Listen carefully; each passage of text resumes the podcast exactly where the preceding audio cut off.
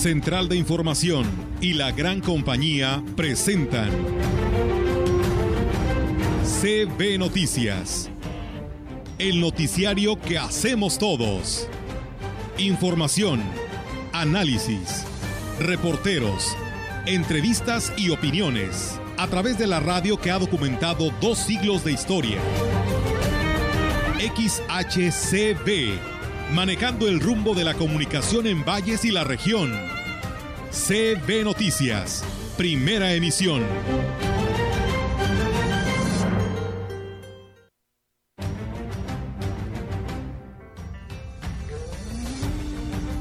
Todas las clases prácticas están siendo de forma presencial, ya la instrucción va en ese sentido de que aquellas carreras y sí, argumentan algunos meses, pero bueno, el directivo tiene que buscar la forma de cómo conseguir esos, este, pero hay, hay escuelas Sí está saliendo mal, lo que pasa es que también la gente pues no se alcanza ya con lo que el sueldo que es, no se alcanza. Como andan los precios de la canasta básica, no se compara nada que ver.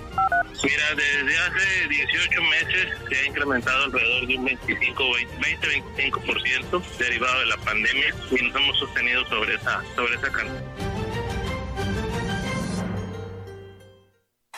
Y bien dicen que el final de un amor pasa por varias etapas y una de esas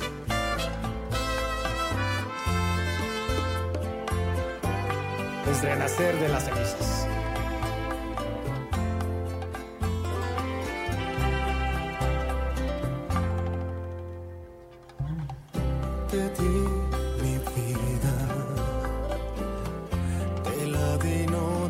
Amigos, ¿cómo están? Buenos días. Es un placer estar con ustedes en esta mañana con la información correspondiente a este martes 25 de mayo, Día del Contador, por cierto. Felicidades.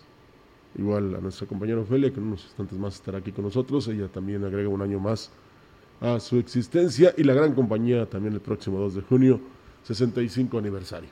Vamos a comenzar con la información. El obispo de la diócesis de Valles, don Roberto Jenny García, hizo oficial los cambios que ya había anunciado con anterioridad de rotación de sacerdotes de algunas parroquias de esta sede eclesiástica y en Sagrario Catedral.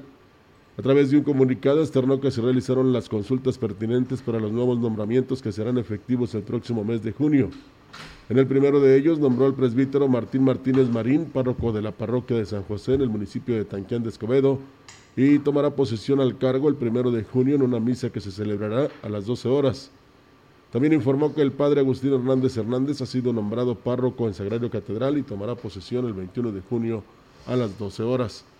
El presbítero Leonardo Manuel Pérez Rubio ha sido nombrado párroco de la parroquia de la Purísima Concepción en el ejido La Lima, municipio de Valles.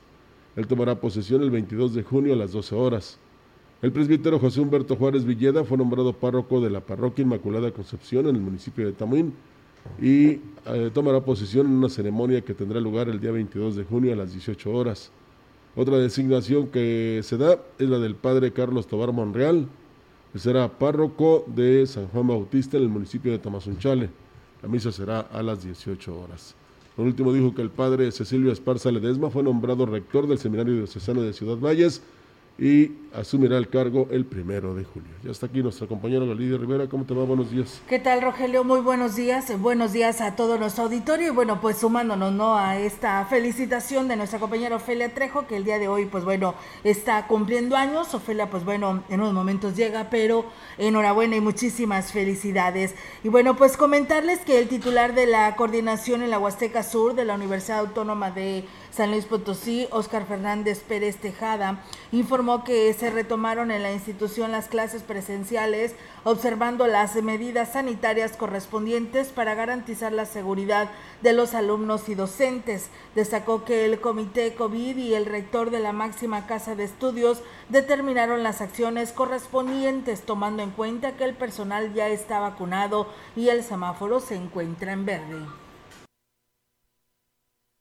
Todas las clases prácticas están siendo de forma presencial, ya la instrucción va en ese sentido de que aquellas carreras que tienen clases presenciales, yo tengo, yo tengo la carrera de enfermería que tiene mucha materia que es práctica, tengo la carrera de, de ingeniería agroindustrial, ingeniería mecánica eléctrica, que algunas materias son prácticas, ya están regresando. Ya está aquí nuestra compañera Ofelia, ya te felicitamos temprano. Eh, este, yo pensé que de repente no ibas a venir hoy, te ibas a tomar el día, pero bienvenida. no, aquí estamos trabajando. Qué mejor manera de festejar la vida que trabajando. Muchísimas gracias por la felicitación. Si me lo permiten así rápidamente, felicitar a mi cuñada Avi Anaya Moctezuma, porque también ella cumpleaños el día de hoy. Coincidimos, somos cuñadas y coincidimos que las dos este, pues cumplimos años este día. Eh, entrando ya en materia de información, le comento que el próximo 31 de mayo concluye el periodo de prescripciones de la Universidad Autónoma de San Luis Potosí, por lo que los interesados que, en cursar alguna de las carreras que esta institución ofrece, pues aún están a tiempo de realizar este trámite. Al respecto, el director de la Facultad eh, de Estudios Profesionales de la zona Huasteca, Isaac Lara Suara, manifestó que en el campus eh, Valles ofrece un total de 11 carreras. A la fecha van 934 solicitudes y luego de la depuración en un total pues han sido aceptados para hacer el examen de ingreso 820 aspirantes. Y bueno, estos fueron sus comentarios. Ha habido algún repunte en algunas carreras como arquitectura. La verdad es interesante cómo ha aumentado el número de aspirantes con respecto a los años anteriores. Medicina, que es clásica, que la demanda que hay, se mantiene la, demanda en la mayoría de las carreras, pero sin embargo sí hay alguna diferencia pequeña con respecto al año pasado, normal a las situaciones de la pandemia. Esperemos que en estos siete días, porque el 31, lunes 31 de mayo concluimos. Bueno, Lara Suárez hizo hincapié en los requisitos que deberán cumplir los interesados para que realicen el trámite de preinscripción. Los requisitos son constancia de estar cursando el último semestre de bachillerato o en su defecto el certificado de bachillerato, la CUR, acta de nacimiento, el comprobante de domicilio. Esos son los, los requisitos que se que tienen que enviar digitalizados los aspirantes en la plataforma de prescripción y que la universidad desarrolló para, para este proceso. El titular de la Unidad Regional de los Servicios Educativos del Agua Azteca Sur, Luis López, informó que los maestros que participan activamente en los procesos electorales solicitaron el permiso correspondiente sin goce de sueldo en tiempo y forma. Destacó que desconoce el número de docentes que solicitaron permiso, pero es su derecho disfrutarlo hasta por tres meses si así lo desean. Esa, esa relación la tiene ya la Secretaría de Educación, ya tiene esa relación, ya, ya están allá. Este, sí me han preguntado los compañeros que los ven por ahí, digo, no, ese compañero es candidato, ya tiene su permiso sin goce de sueldo. No, ya todos tienen su licencia. Y ya lo comenté con los supervisores y sí parece que sí no hay problema. Sí, es un número importante estar involucrados en la política por distintos partidos. Pues sí, estamos respetando todo eso, que nada más con su permiso en goce de sueldo. Agregó que por escrito se les ha solicitado abstenerse de hacer proselitismo en sus áreas y horarios de trabajo para evitar señalamientos. Ya se los hicimos por vía estructura, Que, este, que nosotros respetamos a todos los maestros candidateándose por el partido que ellos gusten, deseen, y estamos respetando eso. No estamos utilizando ninguna dependencia para apoyar a ningún partido en particular, simplemente en su tiempo libre los maestros, o sea, lo harán el sábado o el domingo. Y bueno, pues eh, también decirles, amigos del auditorio, que eh, de las 1.150 escuelas de nivel eh, básico en la Huasteca Norte, solamente 200 se les dotó de insumos para lo que es la limpieza de sus instalaciones. El resto tendrán que ingeniárselas para pues poder cumplir con los protocolos de salud para el regreso a clases. El jefe de la unidad regional de Servicios Educativos Huasteca Norte, José Federico Carranza, dijo que las 200 escuelas beneficiadas pertenecen al programa de escuela de tiempo completo. Y sí, argumentan algunos meses, pero bueno, el directivo tiene que buscar la forma de cómo conseguir esos... Este, pero hay, hay escuelas, por ejemplo, que tienen recursos de las asociaciones de padre familia que puede disponer de eso. Algunos tenían partes de las cooperativas escolares que también pueden disponer de ese recurso. Dijo que serán 84 mil niños los que se estarán reincorporando a clases presenciales este próximo 7 de junio, aunque solo le resta un mes del ciclo escolar, ayudará a los profesores a cerrar mejor el curso. Con estos protocolos todavía se va a solicitar a los padres de familia para ese regreso que habría, pero no, no irían todos los alumnos, hay ciertos protocolos también para, para el regreso presencial a la clase. Primero sería por partes, o sea, la semana dividida en cinco días, entonces este, primero sería una parte. Agregó que cada institución decidirá la dinámica que emplee para el regreso a clases presenciales, pero todas deberán garantizar el cuidado de la salud de los alumnos para evitarse de un solo caso, motivo por el que se cerraría la escuela por completo. Pues bueno, ahí está esta información levantando aún polémica, ¿no? Esta situación. Sobre todo porque será el 30 de junio, el día que termine este ciclo escolar para todos los de nivel eh, pues básico y nivel medio superior. Eh, según lo que se ha dicho dentro de la Secretaría de Educación de Gobierno del Estado, el próximo ciclo escolar iniciará el día 6 de septiembre. Sí. Es la fecha que se tiene estimada, es la fecha que se ha presentado. Pues ahora sí cumplirán los dos meses, los directores. Yo no sé si convenga a las escuelas el abrir estos este mes y medio, mes y días y hacer todo este movimiento porque implica pues hay que reactivar los servicios, a muchas las escuelas están cortadas, no todos cuentan con recursos económicos los padres de familia porque se ocupó en el pago mensual de los servicios, teléfono, agua, luz, los gastos que tuvieron las escuelas. Hay que recordar que en este ciclo escolar mm, los padres no pagamos la cuota, la cuota de los padres de familia y entonces ahí viene entonces la pregunta del millón cómo le van a hacer las escuelas para poder estar en condiciones de recibir a los niños y que los protocolos que vayan a manejar los autorice la COEPRIS, porque ese es otro detalle. La COEPRIS tendrá que autorizarles y revisar que realmente se esté cumpliendo el protocolo y que éste garantice la salud de los pequeños o de los jóvenes. Entonces, pues no sé si sea conveniente que el regreso a clases se dé o bien las escuelas se preparen para que el próximo 6 de septiembre todas estén dentro del marco legal y lo que, eh, lo que manda salud en el sentido de que se pueda garantizar, insistimos, la salud de los pequeños porque no están vacunados y que los maestros estén vacunados contra el COVID no es una garantía de que no se vaya a propagar la enfermedad. Así es, pues estaremos muy al pendiente para ver qué sucede mientras sigamos en semáforo verde, pues eh, está, eh, veremos el regreso a clases presenciales que como lo dice el profesor Federico tendrán todos los directores que coordinarse con los padres de familia y maestros para hacer este rol y poder tener unos que sí sean presenciales, otros a distancia y así durante los eh, días de clases, pero bueno, hay muchos padres de familia que siguen en lo mismo, que no, que no mandarán a sus que no van a, permitir. Así es. Y quién sabe si les va a alcanzar este mes y días para eh, organizarse. ¿Te imaginas? Mientras se organizan ya se les fue el mes. a ver qué sucede. Bien, ahora le, platico a usted ya entrando en materias más escabrosas como es el tema de la política, que al continuar con su gira proselitista por el municipio de Cerritos, el candidato a la gubernatura de la coalición Sí por San Luis, eh, PRI, PAN, PRD y Conciencia Popular, Octavio Pedrosa Gaitán, reveló que dos encuestas serias lo colocan con más de 10 puntos de ventaja en la intención del voto. Eh, de la elección del 6 de junio. Sin embargo, no se conforma y se buscará ampliar la ventaja. Pedrosa Gaitán pidió a los, a los cerritenses eh, visitar casas y comenzar a más ciudadanos y ciudadanas a sumarse a este proyecto con el fin de ampliar las ventajas que tiene, dado que advirtió que sus adversarios buscarán revertir la situación recurriendo a la compra de votos. Pedrosa Gaitán se comprometió con la eh, candidata a la alcaldía de Cerritos, Gabriela Gloria Guzmán, a que su gobierno la apoyará para que se construya un relleno sanitario en este municipio y que se atienda el problema de inseguridad, principalmente en lo que toca delitos del fuero común.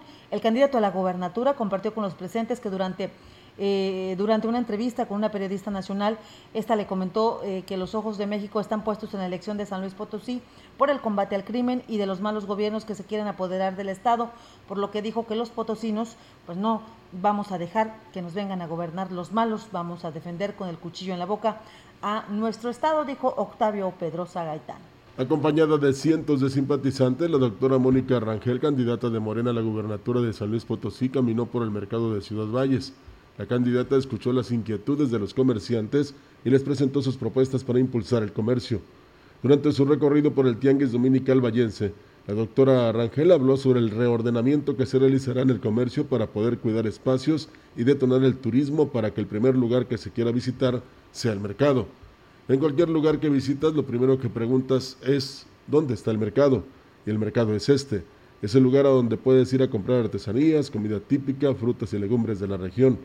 Tenemos que eh, ponerlo todo a la mano y para ello vamos a apoyar a los comerciantes, otorgándoles créditos a la palabra para que puedan ampliar y mejorar sus servicios, la mercancía que ofertan y sus puestos, dijo.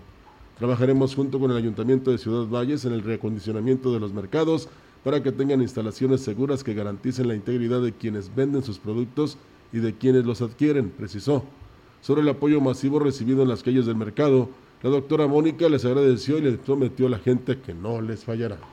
Bueno, y por otro lado le comento que a pesar de que eh, la entidad se encuentra actualmente en semáforo verde, la demanda de los productos de la canasta básica no se incrementan. Esto lo aseguró Gregorio Holguín Monarca, representante de las organizaciones de comerciantes de la zona de los mercados. Externó que esto se debe principalmente a los precios de los eh, esto se debe especialmente a los precios eh, que tienen los productos que actualmente se han elevado y que pues la población no tiene dinero para adquirirlos. Estos fueron sus comentarios. Sí está saliendo mal, lo que pasa es que también la gente pues no se alcanza ya con lo que el sueldo que es, no se alcanza. Como andan los precios de la canasta básica, no se compara nada que ver con lo, el sueldo, no alcanza ya. El frijol vale 30 pesos, el huevo anda sobre 35 pesos, 38 pesos. No ha bajado también, es un producto que anda caro y son de la canasta básica. El aceite, o sea que todo subió, todos los productos de la canasta básica. Refirió que incluso productos que se cultivan en la región también han incrementado su precio. Pero realmente sí ha subido el arroz, que estaba sobre 15 pesos, sobre 28, 30 pesos. El frijol, 30 pesos, cuando pues, no, eso no debe ser tan caro. O sea, pero aquí se produce. Yo digo, lamentablemente sí, nos, están, nos está pegando muy... Ya de la gasolina, ¿cuánto anda? Sobre 23 el litro. El titular del organismo operador del agua en Astla de Terrazas, Arnoldo Herbert, dijo que está garantizado el abasto de agua en la cabecera y dos localidades que se benefician del mismo sistema. Destacó que se bombean cerca de 6 millones de agua diariamente a pesar de la crisis que se enfrenta por la sequía, incrementándose la demanda en un 25% por la pandemia de COVID-19. Mira, desde hace 18 meses se ha incrementado alrededor de un 25-20-25% derivado de la pandemia y nos hemos sostenido sobre esa, sobre esa cantidad. Estamos bombeando cerca de los 6 millones de litros diarios.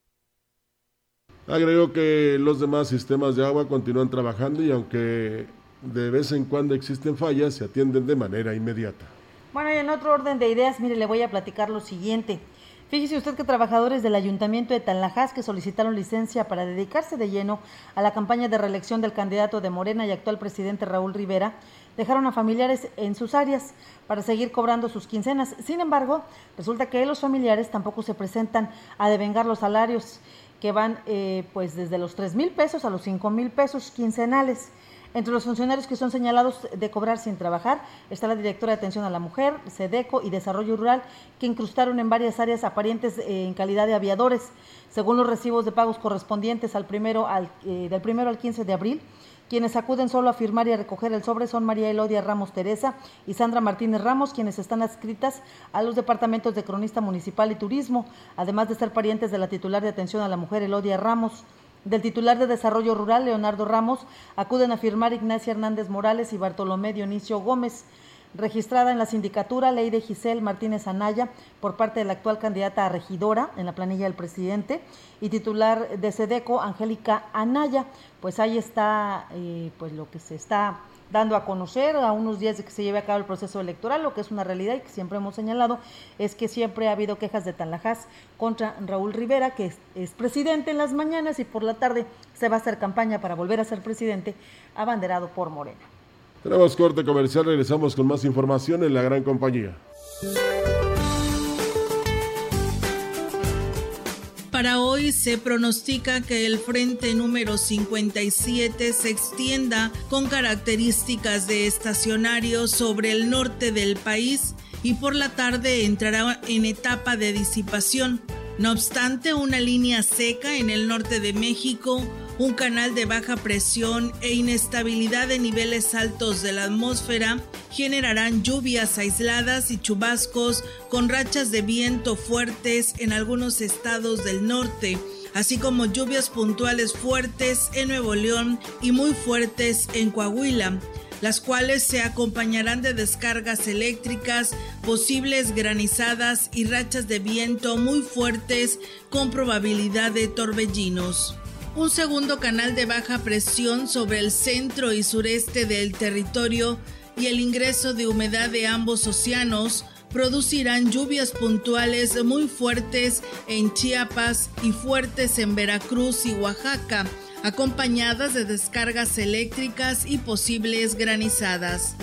Para la región se espera cielo parcialmente nublado, viento ligero del sureste con probabilidad de lluvia débil por la noche. La temperatura máxima para la Huasteca Potosina será de 35 grados centígrados y una mínima de 23.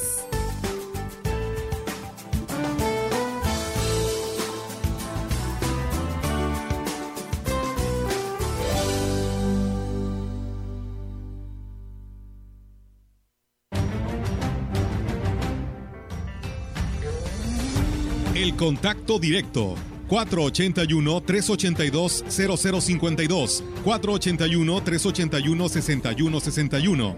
Mensajes de texto y WhatsApp al 481-113-9890 y 481-113-9887. CB Noticias. Síguenos en Facebook, Twitter y en lagrancompañía.mx.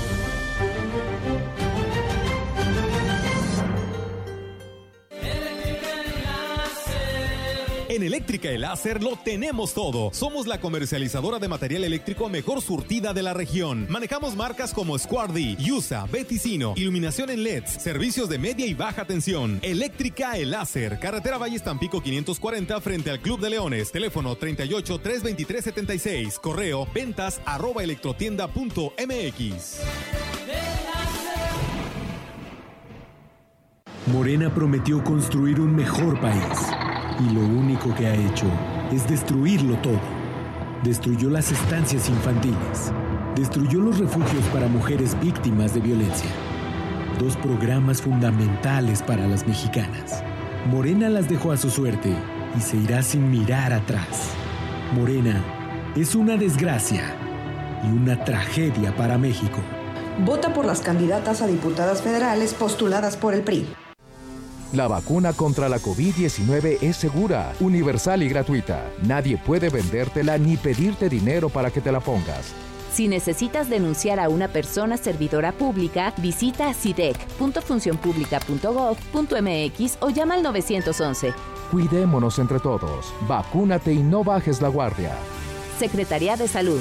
Este programa es público ajeno a cualquier partido político. Queda prohibido el uso para fines distintos a los establecidos en el programa. La vacunación contra el COVID-19 llena de esperanza al pueblo de México. Pronto, todas las personas mayores estarán protegidas y por fin podremos abrazarlas y sentirlas cerca. En Morena, ya entregamos los primeros 50 millones y donaremos la mitad de nuestro presupuesto para comprar más vacunas que protejan a miles de familias. Porque la salud es un derecho, no un privilegio. Morena, la esperanza de México. En Nueva Alianza San Luis sí estamos preparados para ti. Nuestro compromiso es con la educación, la seguridad, la transparencia y el desarrollo de las y los potosinos. Seguimos mejorando las condiciones de vida en los municipios donde somos gobierno, mediante el avance comercial, el fomento educativo y la calidad en las viviendas. Trabajamos para que tú y los tuyos tengan educación, seguridad y progreso. En Nueva Alianza San Luis sí estamos preparados.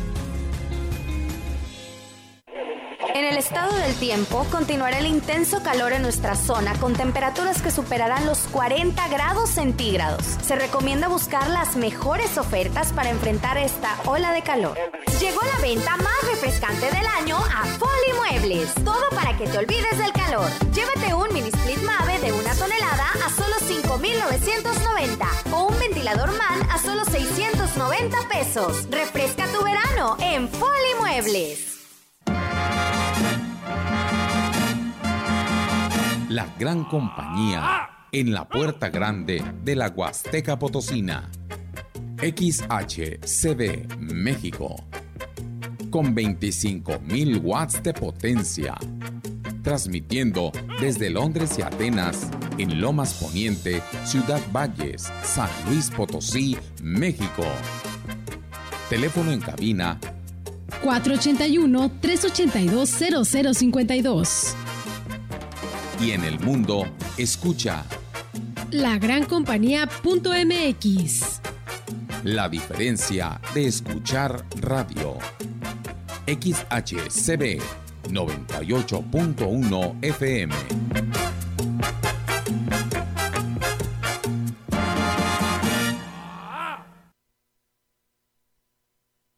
Bien, vamos con más información. Le comento que este fin de semana concluyó la zafra en el ingenio Beta San Miguel, ubicado en el municipio de Naranjo. Es la tercera factoría de cuatro que hay en el estado que concluye el ciclo de molienda 2020-2021. En base a eh, la información dada a conocer por los presidentes de las organizaciones cañeras, en total se procesó 1.700.000 toneladas de caña, que es la meta que se trazaron. En el ciclo pasado apenas se lograron moler pues 948.000 toneladas debido a la pérdida de cultivos por sequía. En este ciclo también ayudó la derivación de la caña proveniente del vecino estado de Tamaulipas. Al respecto de este resultado, eh, Rubén León Montalvo, uno de los representantes de este gremio en el municipio del Naranjo, comentó. Una felicitación a todos mis compañeros por la terminación de esta zafra, todos los camioneros, portadores. Es un logro el haber realizado esta zafra con la derivación que viene desde México, gracias a los equipos de las organizaciones, a la buena relación que hay con el ingenio, se logró hacer esta esta zafra en cierto momento complicada. aquí estamos dándole fin a esta zafra y enhorabuena para todos. En lo que respecta al carbe de esta zafra fue de 126.268, mucho mejor que el ciclo pasado, que fue de apenas 113.92. En términos generales, el resultado fue bueno y se espera que la próxima zafra sea mucho mejor.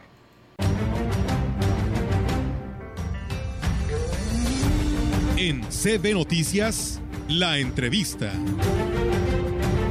CB Noticias. Bien amigos del auditorio, pues seguimos con más temas aquí en este espacio de la gran compañía. Y bueno, pues en esta mañana tengo la oportunidad de saludar al senador Alejandro Rojas Díaz, quien además también es delegado especial del CEN de Morena a nivel nacional, y el cual pues eh, representa aquí en San Luis Potosí. Y que saludo en esta mañana. Senador, ¿cómo está? Muy buenos días. Muy buen día, Olga. Muy buen día a todo tu auditorio. Muchas gracias por el espacio a las órdenes. Muchísimas gracias, senador. Y bueno, pues eh, primero que nada, pues platíquenos cómo va esta campaña de la candidata a la gobernatura por Morena, ya casi pues en la recta final para esta fiesta a la democracia. Así es, la doctora Mónica Rangel va a ser la futura gobernadora de San Luis Potosí. Nos da mucho gusto porque es una aliada del presidente López Obrador para implementar aquí en San Luis Potosí una serie de proyectos muy importantes que el gobierno de la República tiene y además también proyectos que localmente los diversos sectores de la sociedad, desde empresarios hasta agricultores, campesinos y todos los grupos sociales han presentado en la campaña y que ya forman parte del programa y del plan de gobierno que vamos a implementar. Vamos muy bien, bien y de, y de buenas, porque la gente está respondiendo al llamado de, de Morena, saben perfectamente que la doctora Mónica Rangel es eh, amiga, es aliada, es colaboradora y, será un puente de plata muy importante con el presidente López Obrador. Yo siempre les digo que la doctora Mónica Rangel, pues prácticamente es la llave que va a abrir las puertas de Palacio Nacional a favor de todos los potosinos y potosinas. El senador, y además de que este pasado fin de semana pues tuvo un acercamiento precisamente con el presidente de la República, Andrés Manuel López Obrador, él desvió su, su gira ya por Veracruz, pasó por esta parte de la región y platicaron, platíquenos qué fue lo que por ahí se pudo abordar. Sí, fue un encuentro casual, afortunado, porque el presidente López Obrador tiene eh, muy buen concepto y incluso en dos ocasiones la ha reconocido públicamente cuando fue secretaria de salud eh, y bueno, tuvieron un, encuentro casual, pero platicaron a fondo y evidentemente reiterándole su amistad, su disposición de trabajar juntos en el marco de pues de la ley, eh, un encuentro privado, no fue nada público por la veda electoral, estamos cuidando mucho esos detalles, pero es un mensaje muy importante. Ahora sí que en, política la forma es fondo. El presidente López Obrador eh, pues tuvo el tiempo y, y, bueno, esta casualidad de encontrarse le concedió estar platicando con su amiga, ahora sí que de amigo o amiga, estuvieron dialogando de manera privada, pero de ahí se desprende pues esta cercanía que hay con el presidente Andrés Manuel López Obrador y, que su representante en San Luis Potosí cada día queda más claro y, así desde un principio lo es, que la doctora Mónica Rangel es la representante, la aliada y quien va a ser el conducto con el presidente de la República para todos los potosinos. Senador Alejandro, platíquenos cómo puede la ciudadanía tener la seguridad de que el próximo 6 de junio será un proceso tranquilo y seguro usted tan cercano al presidente de la República. Mire, yo le puedo decir, Olga, y para tranquilidad de todos, el, el auditorio de San Luis Potosí, que va a ser una elección muy vigilada por la Guardia Nacional, por la propia secretaria de Seguridad ciudadana del gobierno de la República, que también es potosina, Rosa Isela, eh, que ustedes la conocen muy bien, Rosa Isela Rodríguez. Se está ahorita elaborando una organización y toda una, una estrategia para que esta elección en San Luis Potosí esté muy protegida, muy cuidada, para que salgan muy contentos, que sea una jornada cívica de alegría, que la gente vaya a votar en libertad y con tranquilidad, porque estamos seguros que vamos a arrasar y no queremos que se metan en la elección, pues ni los poderes fácticos y mucho menos que anden volando ahí los pollitos en fuga que, ya le estamos pidiendo a la Fiscalía General de la República que acelere eh, la solicitud al juez correspondiente, porque esta gallardía tiene cuentas pendientes con la justicia. No vamos a permitir que además de haber engañado a la gente aquí en San Luis Potosí diciendo que ellos representan a la 4T, no representan de ninguna manera a la 4T, no queremos que ensucien la elección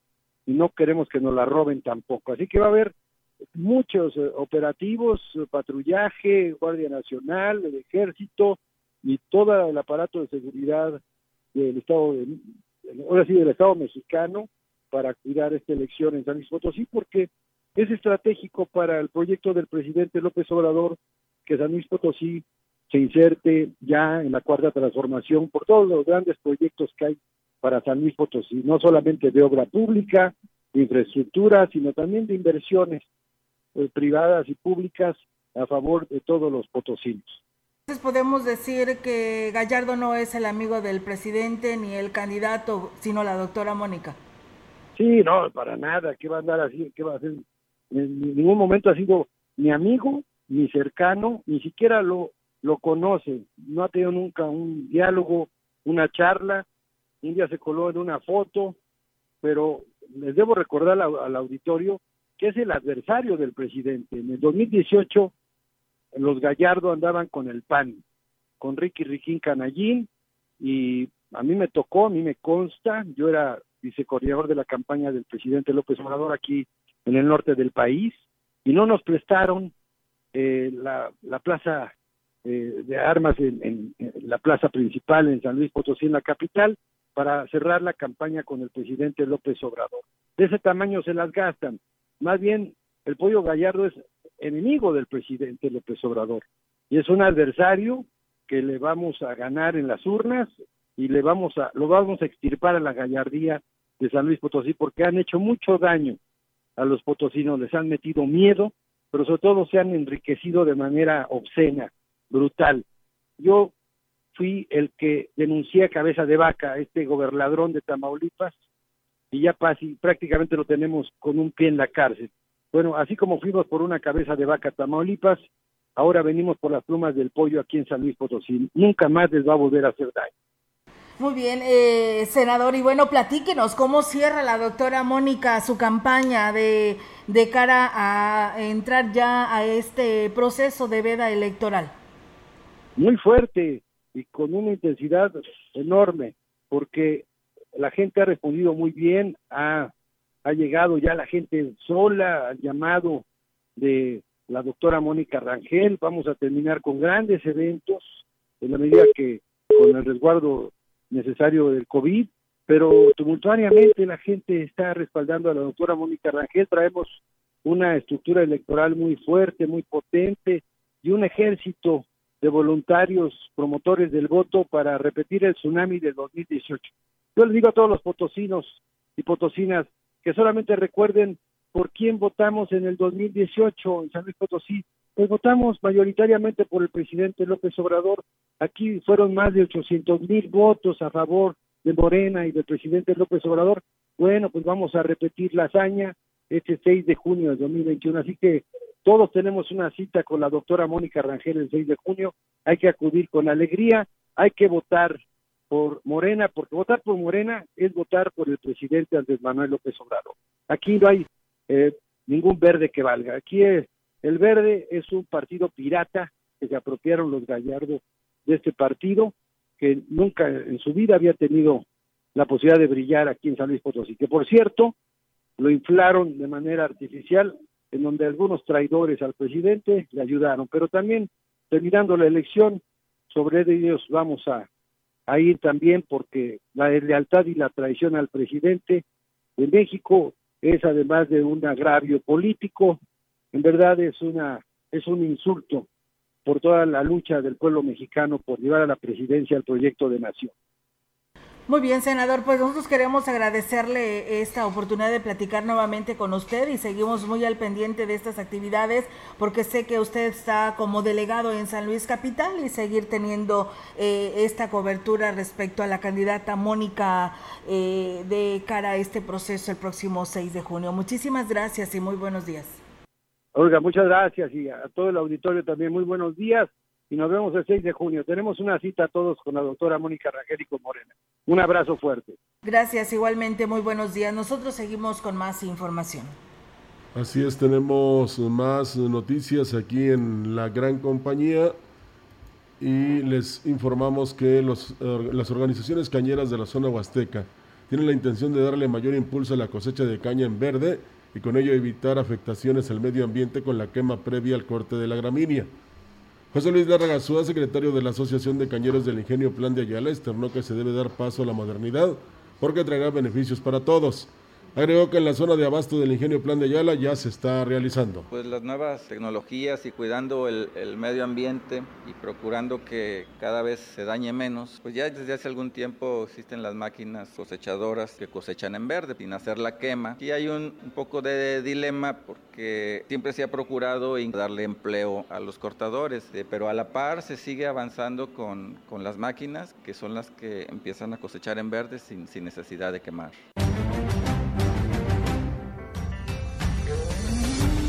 En la opinión, la voz del analista, marcando la diferencia. CB Noticias.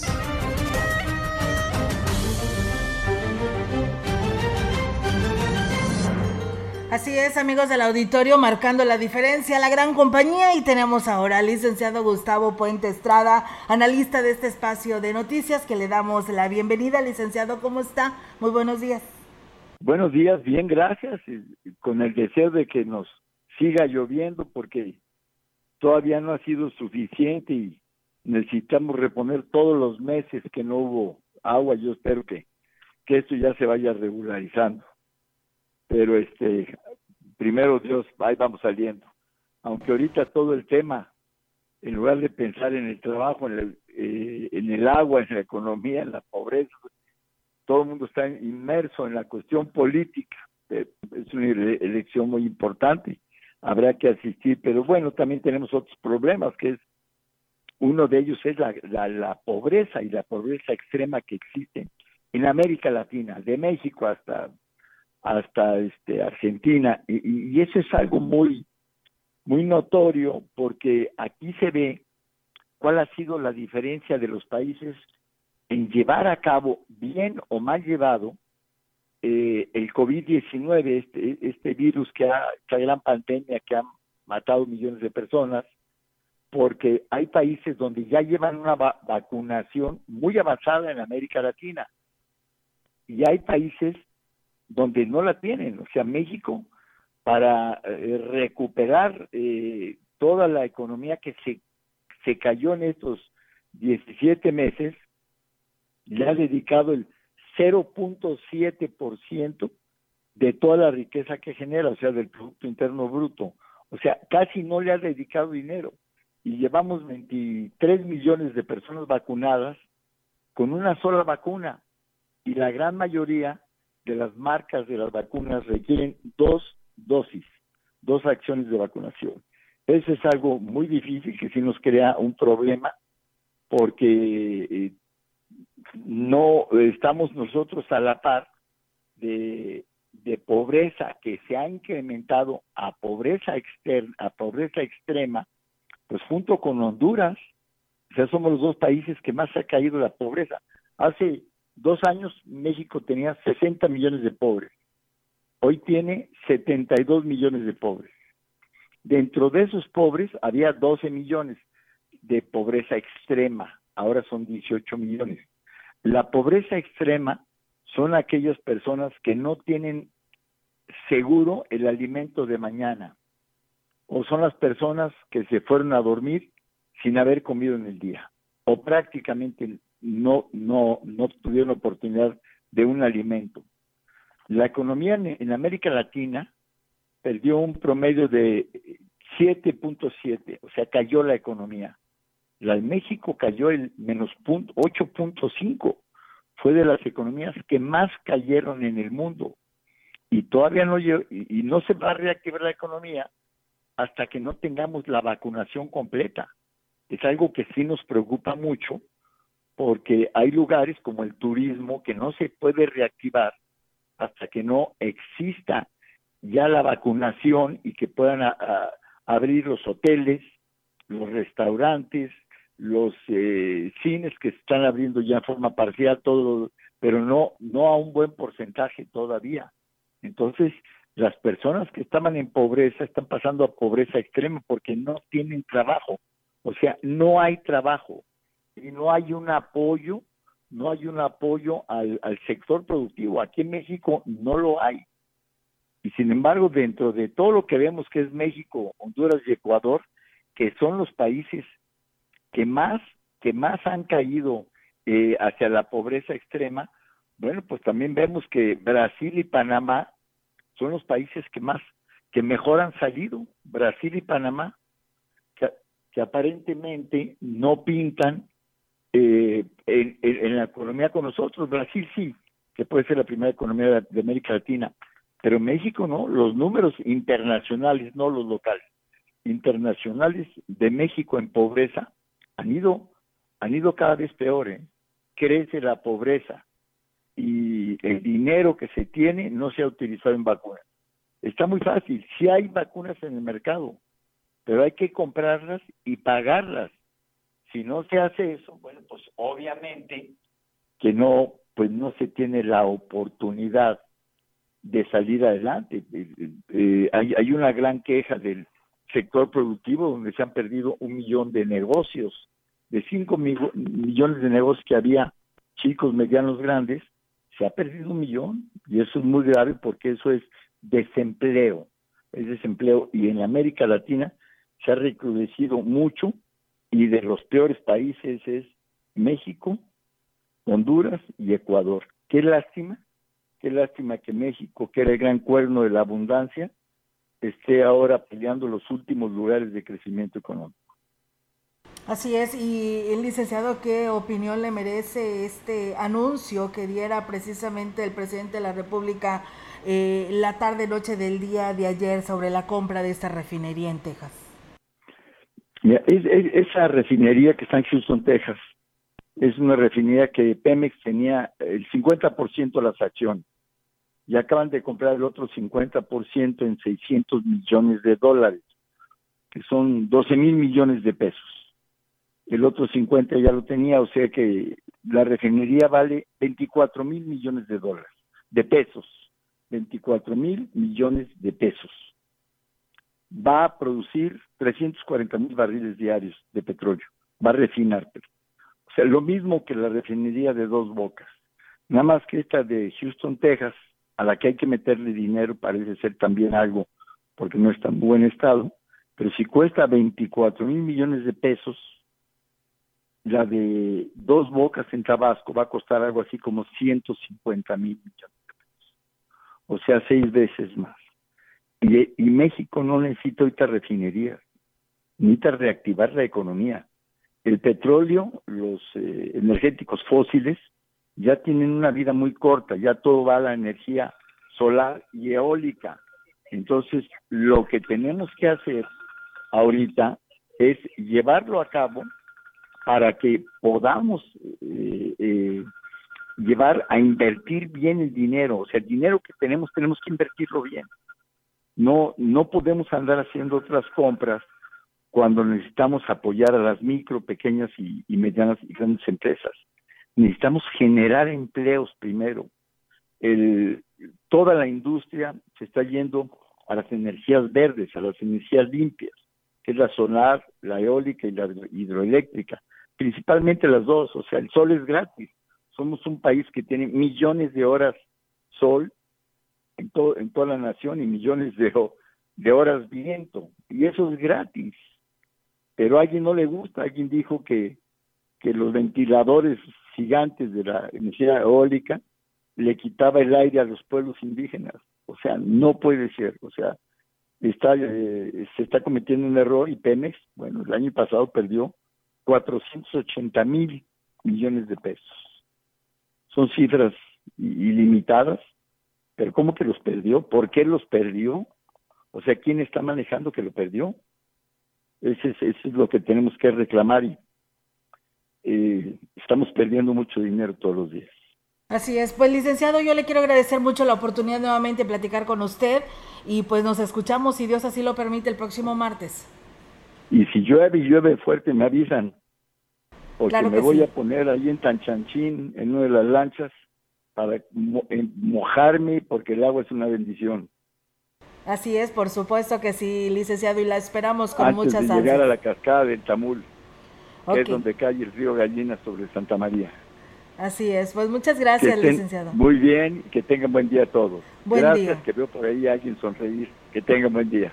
Buen día, pues bueno, ahí está la participación del licenciado Gustavo Puente Sada. Tenemos pausa, regresamos con más información en la gran compañía.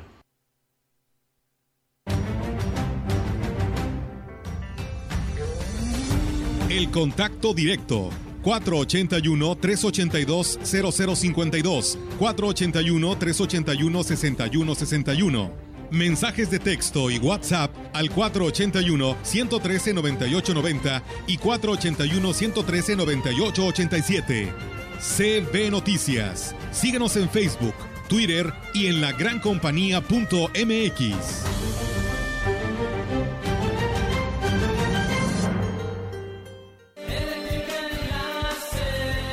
Eléctrica El Láser lo tenemos todo. Somos la comercializadora de material eléctrico mejor surtida de la región. Manejamos marcas como Squardi, Yusa, Beticino, iluminación en LEDs, servicios de media y baja tensión. Eléctrica El Láser, carretera Valle Tampico 540 frente al Club de Leones. Teléfono 38 323 76. Correo ventas arroba electrotienda.mx.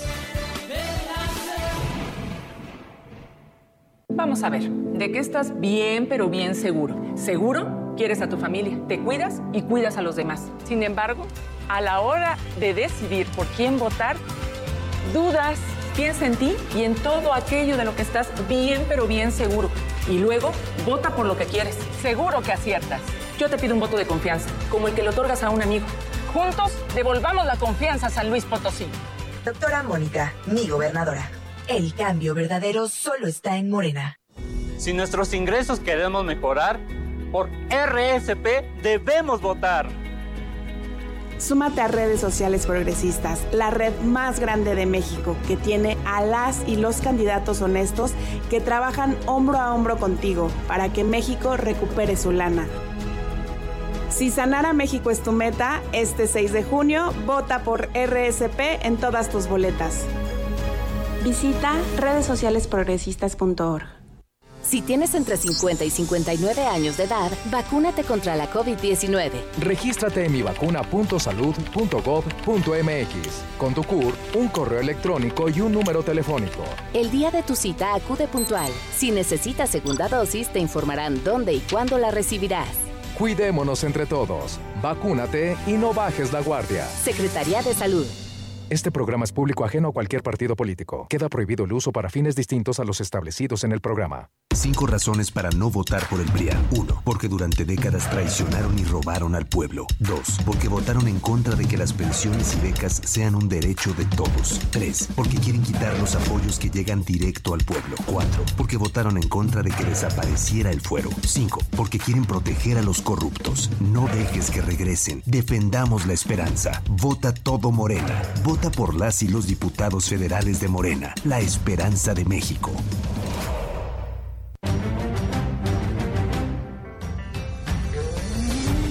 En CB Noticias, la entrevista. CB Noticias.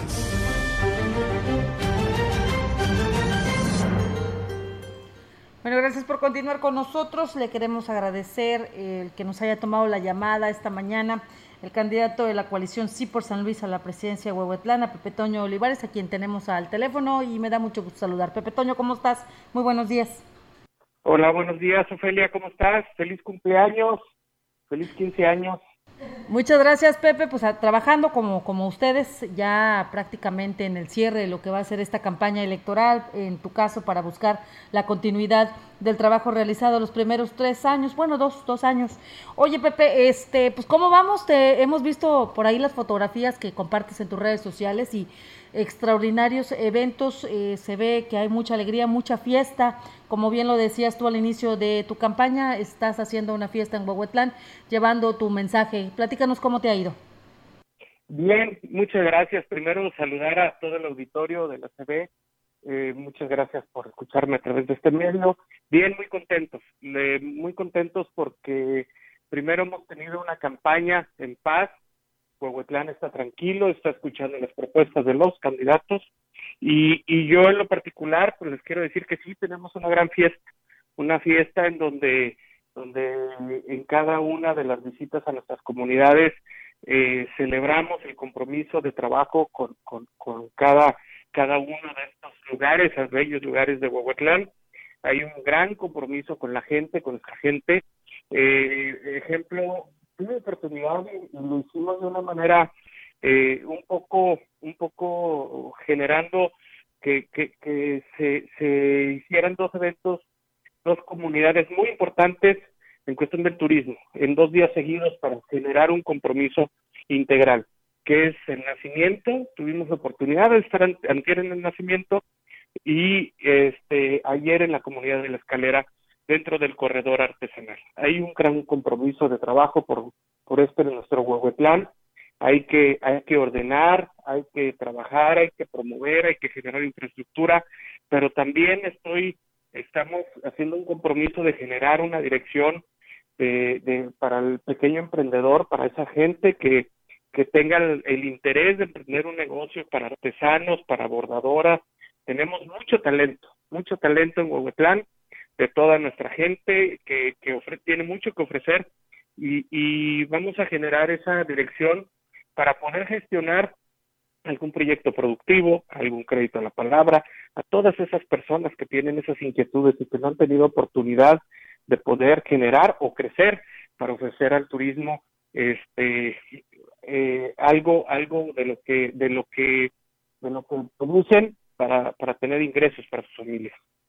¿Qué otros compromisos, Pepe Toño, estás haciendo con la población en estas visitas casa por casa?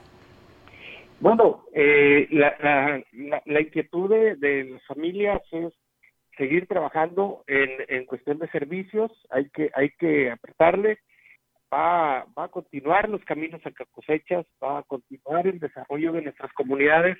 El compromiso que estoy haciendo es generar una agenda de trabajo a través de las asambleas, el, el, respeto de nuestras comunidades, de los usos y costumbres, de no hacer obras, no hacer obras eh, a ocurrencias del presidente municipal o que ha beneficiado un pequeño grupo que apoya al presidente municipal, sino que se hagan las obras dependiendo las necesidades de cada uno de los lugares.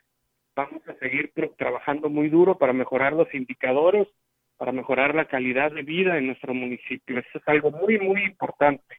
Y además de que tenemos el compromiso con los jóvenes, espacios deportivos, parques infantiles, la conectividad en cuestiones de carreteras y algo, algo, algo que, que, sabemos que, que, que tenemos que, que proponerlo. Eh, los jóvenes, hay muchas familias que quieren mejorar el, la calidad de vida, el bienestar de sus familias. Un programa de vivienda intensivo es muy necesario en este nuestro municipio. Voy a hablar con Octavio Pedrosa, voy a hablar, voy a tocar puertas para poder generar esos esos espacios de, de, para las familias que, que no tienen dónde vivir. Hay un hacinamiento muy muy fuerte en mi municipio. Vamos a mejorar, te repito, la calidad de vida de nuestras familias. Por eso estamos luchando ahorita como candidatos para poder mejorar, nuestro municipio. Pepe, eh, estamos a escasos 11 días, 10 días de que concluya el proceso electoral. ¿Qué tienes programado para el cierre de, tu campaña? ¿Vas a llevar varios eventos, uno solo? ¿Cómo, cómo se están programando? Fíjate que, que, este sábado 29 vamos a estar en Huehuetlán, cerrar en Huehuetlán el compromiso con todas nuestras comunidades. Este, lo vamos a hacer ahí este sábado. Eh, por cuestiones de agenda y por cuestiones para cerrar bien eh, el tema electoral, porque es algo muy importante, lo, pasamos, lo, lo dejamos el día 29 en Huehuetlán que va a ser el primer cierre, el primer cierre y el más importante tal vez, eh, porque va a ser muy simbólico. Vamos a, comprometernos con las autoridades, vamos a comprometernos con nuestras comunidades a seguir trabajando, la manera de trabajar. Los invito a las a las a las cinco de la tarde a todos los, amigos de Huehuetlán, a Huehuetlán, al, al, atrio, al, al, la cabecera municipal, a la plaza.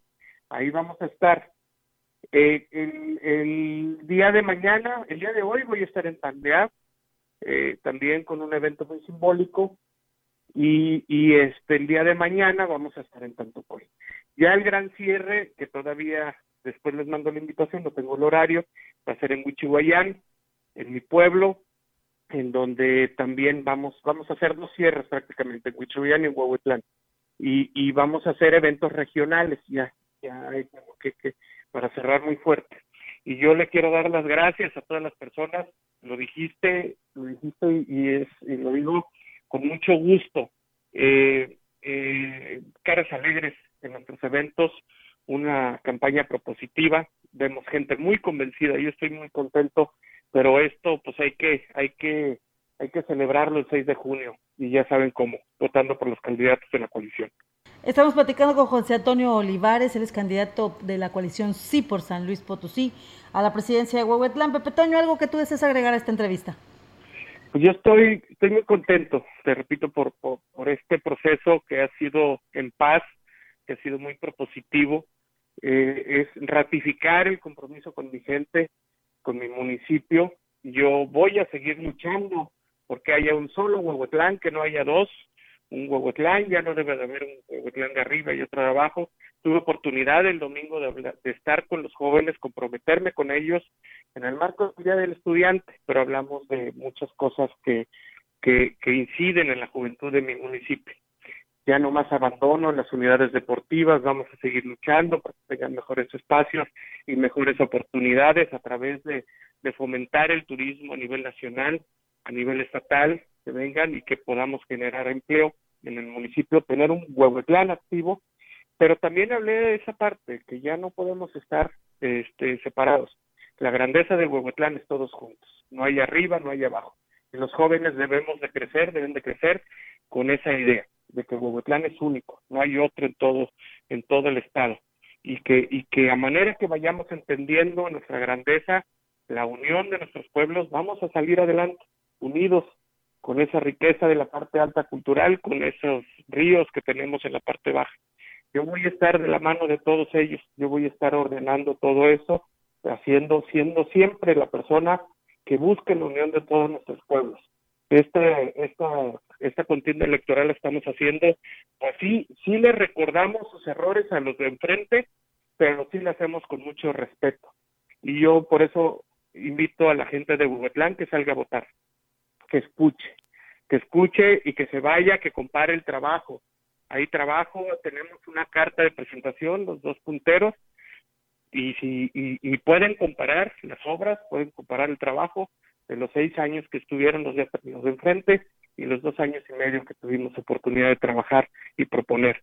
Y yo estoy seguro que Huehuetlán quiere que gente que llegue al próximo gobierno gente de trabajo, gente de lucha, gente que no deje las cosas a medias. Y por eso estoy, estoy aquí luchando para lograrlo, para poder llegar este primero de octubre. Muy bien, pues te agradecemos muchísimo el habernos tomado la llamada, Pepe, y agradecerte. Este, pues estamos muy al pendiente de los cierres de campaña que lleves a cabo y cualquier información al respecto, pues estamos a la orden. Gracias, un abrazo, un abrazo a la cabina, un abrazo a Marcela y a todo el auditorio. Buenos días.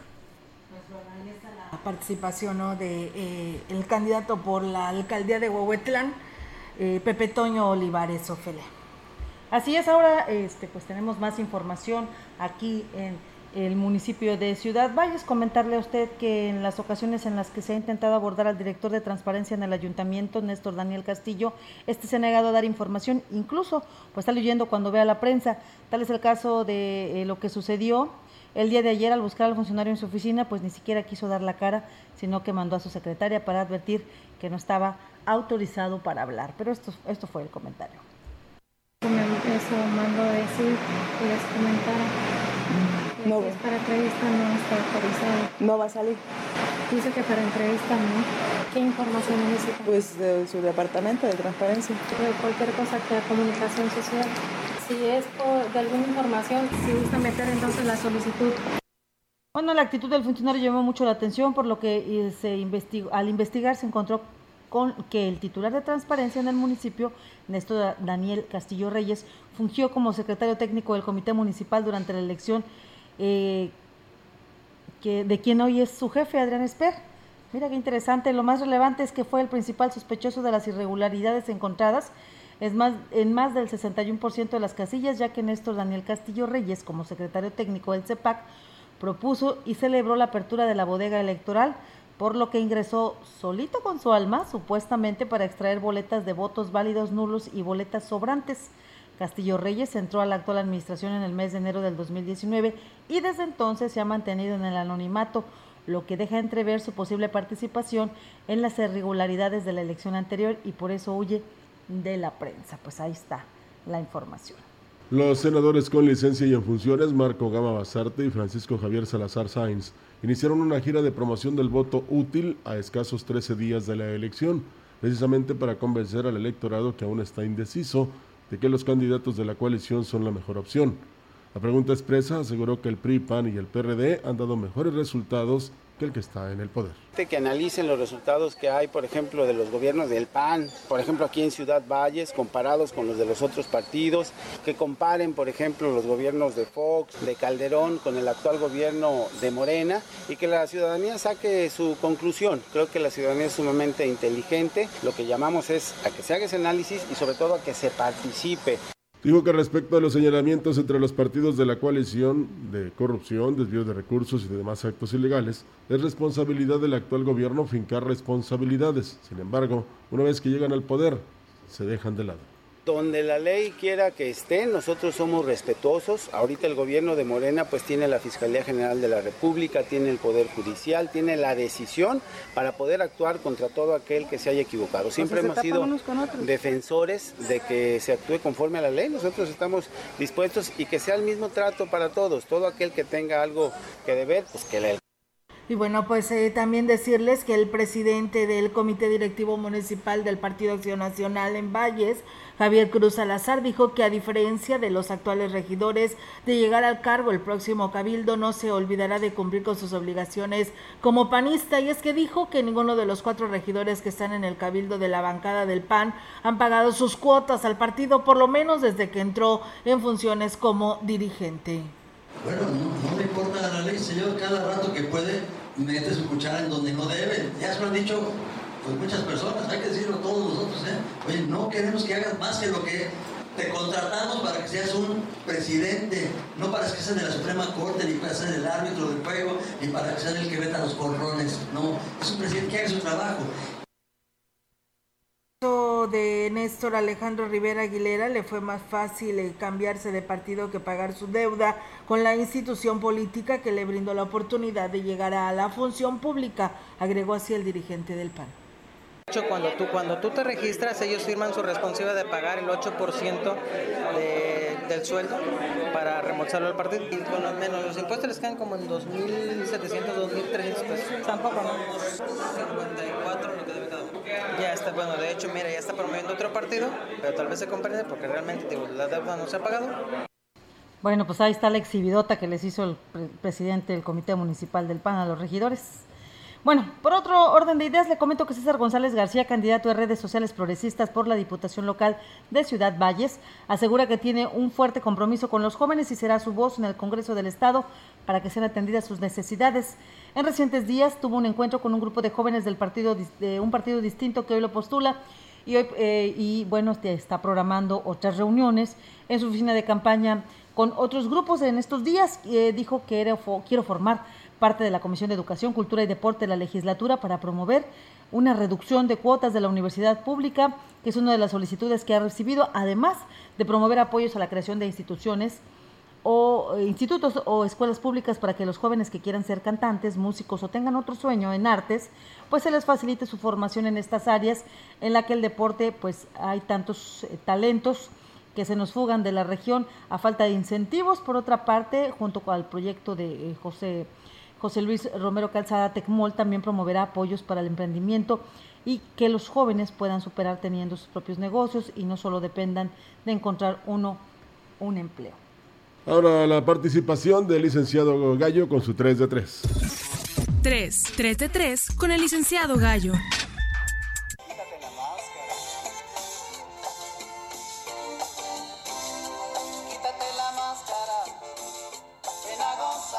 Los ejemplos y ejemplares siguen descubriéndose y lo bueno que antes de las elecciones, lo que nos da tiempo para seguir analizando de verdad y con conciencia quiénes son los candidatos y quiénes quieren ser nuestros representantes y a quiénes queremos.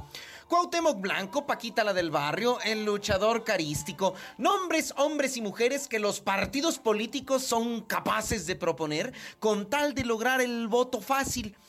Otro ejemplo y ejemplar de estos, Manuel Leal Navarro, quien busca la alcaldía de Venustiano Carranza allá en la Ciudad de México por el partido Redes Sociales Progresistas.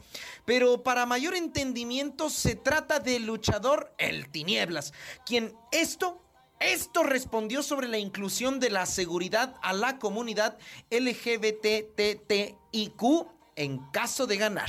El Tinieblas, candidato postulado por el partido Redes Sociales Progresistas. ¿Cómo piensa impulsar el respeto, la aceptación y la inclusión de la comunidad LGBTIQ en la alcaldía?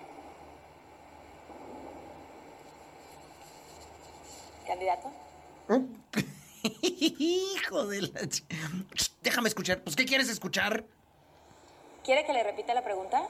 ¿Cómo piensa impulsar la aceptación y la participación de la comunidad LGBTIQ en la alcaldía?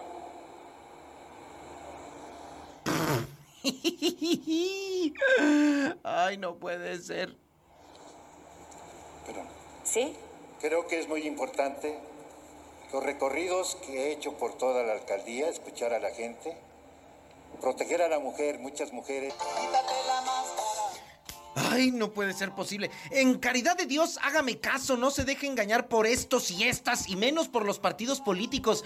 Ellos no tienen límite alguno. La mayoría son una punta de ignorantes, incompetentes, buenos para nada, desvergonzados, miserables, delincuentes, inútiles, improvisados y todo lo negativo y malo que se le puede achacar a una persona. Como dijera Juan Gabriel, la diferencia entre ellos y nosotros tal vez sería corazones que nosotros es que nosotros en su lugar sí podemos hacer algo. Ellas y ellos no tienen remedio.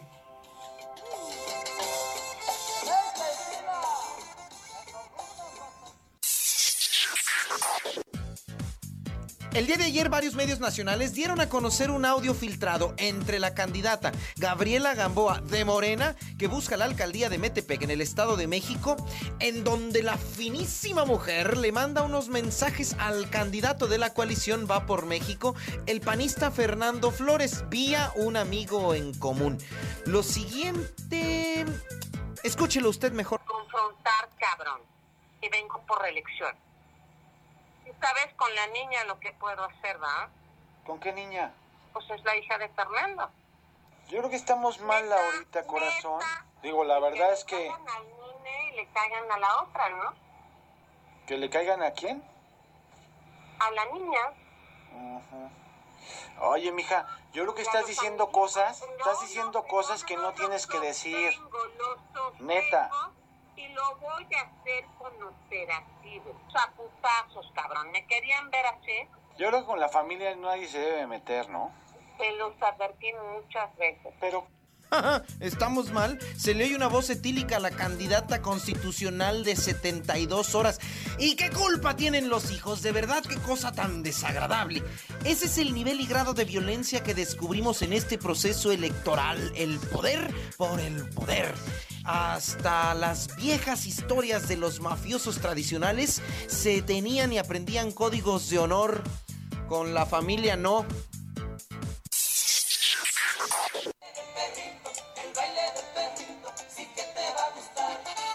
Mientras que las famosas pruebas de COVID, qué buena canción. Mientras que las famosas pruebas de COVID de antígenos tienen una precisión para detectar quién es portador del mugrero del 58 al 77%, en Inglaterra la Asociación Médica Medical Detection Dogs publicó ayer una investigación que llevaron a cabo junto con la Escuela de Higiene y Medicina Tropical de Londres y la Universidad de Durham con más de 3.750 personas. Se utilizó la ropa de los infectados como camisas, calcetines, mascarillas. ¿Y para qué? Para que los lomitos detectaran portadores del virus. Los seis perritos que utilizaron en el experimento fueron cuatro labradores, un Golden Retriever y un Working Cocker Spaniel, logrando identificar la enfermedad en el 94% de los casos expuestos. Por esto y más, sigo afirmando que los perritos son más leales y felices que el humano, porque mueven más la cola, que la lengua.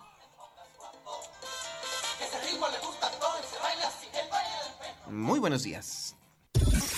3, 3 de 3 con el licenciado Gallo. Gracias, licenciado. Vamos a la pausa. Regresamos con más información en la gran compañía. Escuchas la gran compañía. XHCB en Ciudad Valles transmitiendo con 25.000 watts de potencia. Desde Londres y Atenas sin número, Lomas Poniente, Ciudad Valles, San Luis Potosí, México. CD, la gran compañía 98.1 FM. Teléfono en cabina 481-382-0052. Y en todo el mundo, la gran compañía.mx. La diferencia de escuchar radio.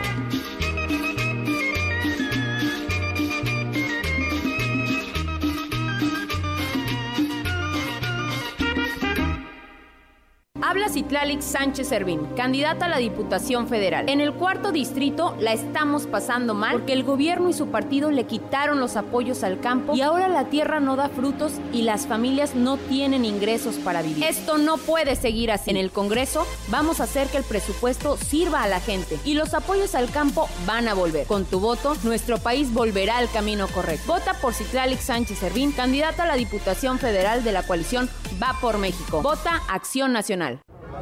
Yo quiero comerme al mundo. Sí, yo también, pero con todo y aguacate. Bienvenidos todos tus sueños. Estudia una licenciatura en Universidad Cuauhtémoc. Excelencia académica a tu alcance. Inscripciones abiertas. Clases temporalmente en línea. Bienvenidos todos tus sueños. Universidad Cuauhtémoc. ucslp.edu.mx. Universidad Cuauhtémoc. La vacuna contra la COVID-19 es segura, universal y gratuita. Nadie puede vendértela ni pedirte dinero para que te la pongas. Si necesitas denunciar a una persona servidora pública, visita sidec.funcionpublica.gov.mx o llama al 911. Cuidémonos entre todos. Vacúnate y no bajes la guardia. Secretaría de Salud. Este programa es público ajeno a cualquier partido político. Queda prohibido el uso para fines distintos a los establecidos en el programa. En el estado del tiempo continuará el intenso calor en nuestra zona con temperaturas que superarán los 40 grados centígrados. Se recomienda buscar las mejores ofertas para enfrentar esta ola de calor. Llegó la venta más refrescante del año a Foli Muebles. Todo para que te olvides del calor. Llévate un mini split Mave de una tonelada a solo 5,990 o un ventilador MAN a solo 690 pesos. Refresca tu verano en Foli Muebles. Gracias por continuar con nosotros. Le platico que Eliud Domínguez Altamirano renunció a la candidatura del Partido Fuerza por México a la alcaldía de Valles y este lunes anunció su declinación a favor del proyecto de la coalición Sí por San Luis a la presidencia municipal que encabeza Toño Guillén. expresó que su decisión de renunciar a la candidatura es porque está consciente de que el partido que lo postuló es nuevo, no cuenta con estructura electoral y no recibió apoyo de la dirigencia estatal del partido. Anuncio a ustedes mi renuncia a la candidatura de la presidencia municipal de Ciudad Valles para sumarnos de manera total y absoluta al proyecto que encabeza el ingeniero Antonio Guillén Rivera. La razón principal es que se trata de un proyecto incluyente en el que hemos visto que caben todas las voces, porque percibimos que tienen planes realizados que no juegan con la ilusión de los vallenses y que nos hemos dado cuenta de su enorme capacidad de comunicación. Bueno, Antonio Guillén señaló que Eliud Domínguez es un joven con muchas capacidades que conoció en el foro de Coparmex, así que agradeció su respaldo y dijo que en estos últimos días de campaña habrá más anuncios de personas, de personajes que se suman a su proyecto. Muy agradecido que Eliud y Trini estén hoy aquí con nosotros, sumados a este gran esfuerzo que estamos haciendo. Yo lo conocí hace muy poquito, vi que es una persona que le gusta estructurar sus ideas, platicar, convivir y además hacer algo por Valles. Vimos que había coincidencias en nuestros proyectos, que había algo que deseamos y que soñamos los dos y es tener este mejor Valles que necesitamos todos. Los abarrotados eventos de este fin de semana en el Sopope, La Tigra, el Naranjito y Tanchachín confirman una vez más la percepción de la población que el candidato de las mayorías por redes sociales progresistas a la presidencia de Aquismón está cada vez más cerca del triunfo. Tomo Valderas y su esposa Angélica Acuña Guevara lo hacen una vez más en la localidad del Sopope. Una imponente multitud de simpatizantes se dieron cita para ver, escuchar y apoyar a su candidato, quien llegó acompañado de José Luis Romero Calzada, candidato a gobernador, así como Romy López, candidata a la Diputación Local por el 14 Distrito, quienes escucharon las necesidades de su gente, externaron sus propuestas y refrendaron compromisos. Además, estuvo presente en San José el Viejo 2, el cual se encuentra en los límites con la localidad de La Tigra, continuando con el Naranjito y finalizando el recorrido en Tanchachín, refrendando una vez más su compromiso de llevar su mensaje a la población más alejada. El abanderado de RSP, Temo Valderas, refrendó durante su gira el compromiso de trabajar de la mano de su gente, respetando las decisiones de las asambleas, trabajando por impulsar a la educación, incentivando a los jóvenes a través de un programa de becas educativas, incentivando al sector turístico a través de la gestión de infraestructura y capacitación, promoción turística, destacando además que la prioridad de su gobierno será en el rubro de salud con atención sin distinciones partidarias, haciendo las gestiones necesarias para optimizar el recurso y atender a la mayor cantidad de ciudadanos. Y bueno, pues eh, también comentarles que en la recta final de su campaña proselitista, Margarita Ibarra Villanueva continuó acercándose a la ciudadanía a través de las visitas domiciliarias que diariamente realizan por todos los rincones del municipio. A donde quiera que va, Margarita Ibarra es recibida con especial afecto, recordada por su invaluable gestión al frente de sus servicios de salud local, cargo en el que la motivó para continuar luchando por el mejor municipio y buscando ahora la Diputación Local por el decimosegundo distrito electoral.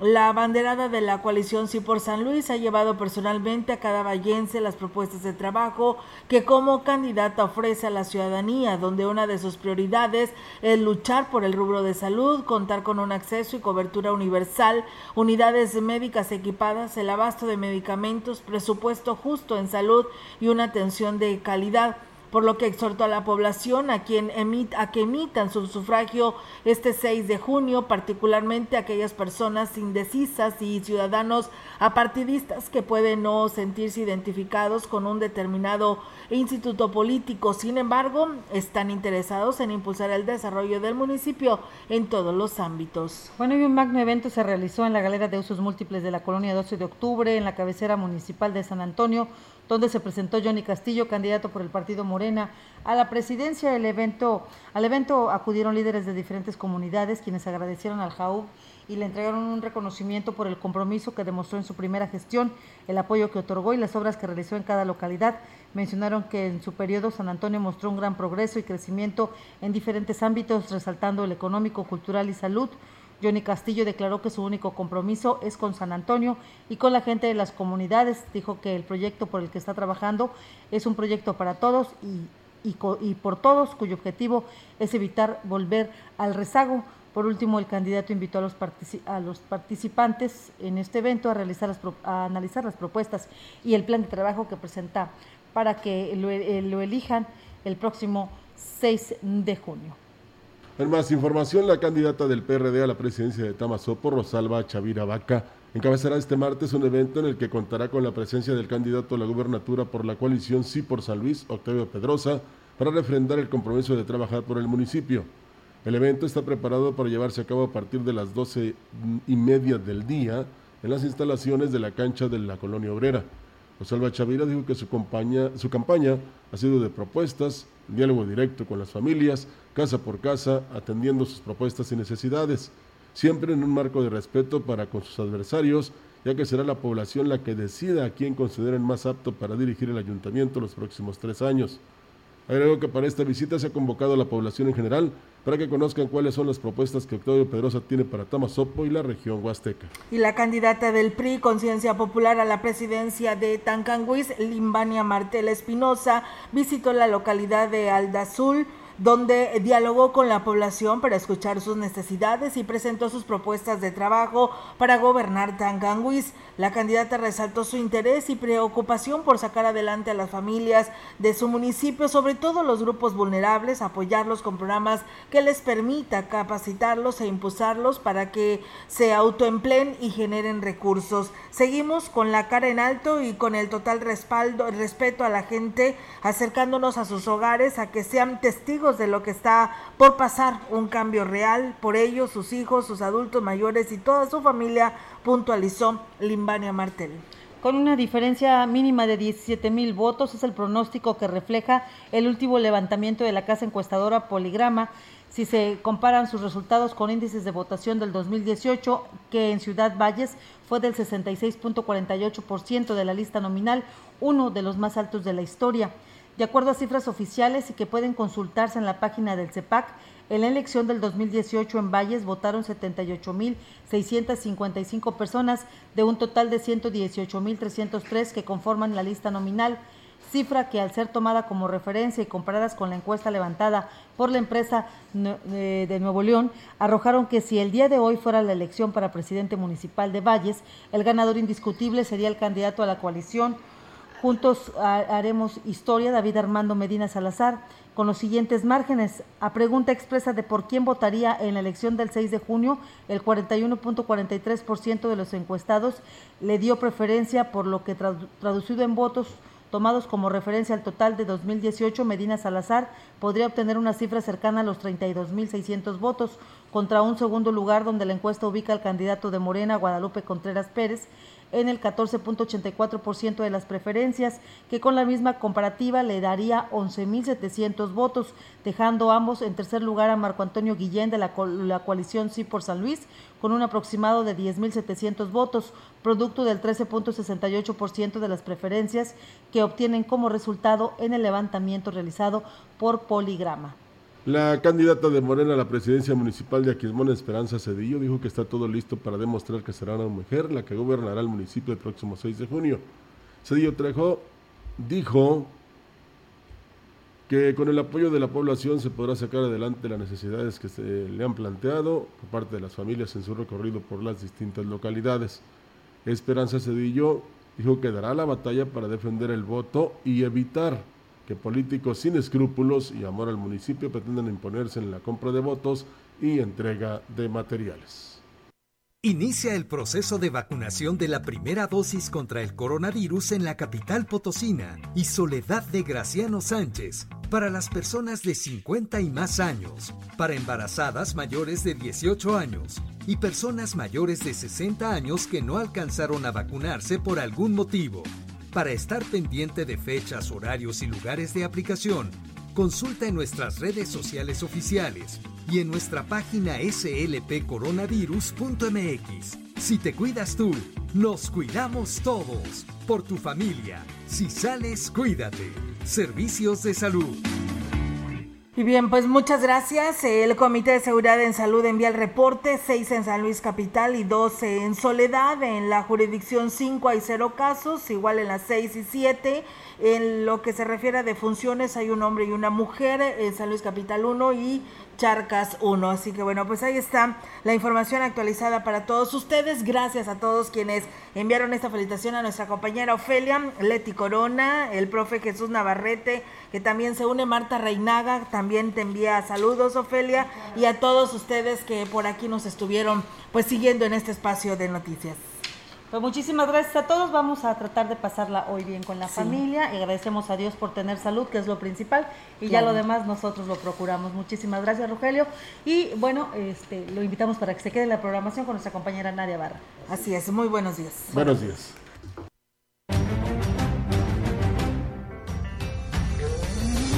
CB Noticias, el noticiario que hacemos todos. Escúchanos de lunes a sábado. 2021. Todos los derechos reservados. CB, la gran compañía. La radio que ha documentado dos siglos de historia en Ciudad Valles y la región.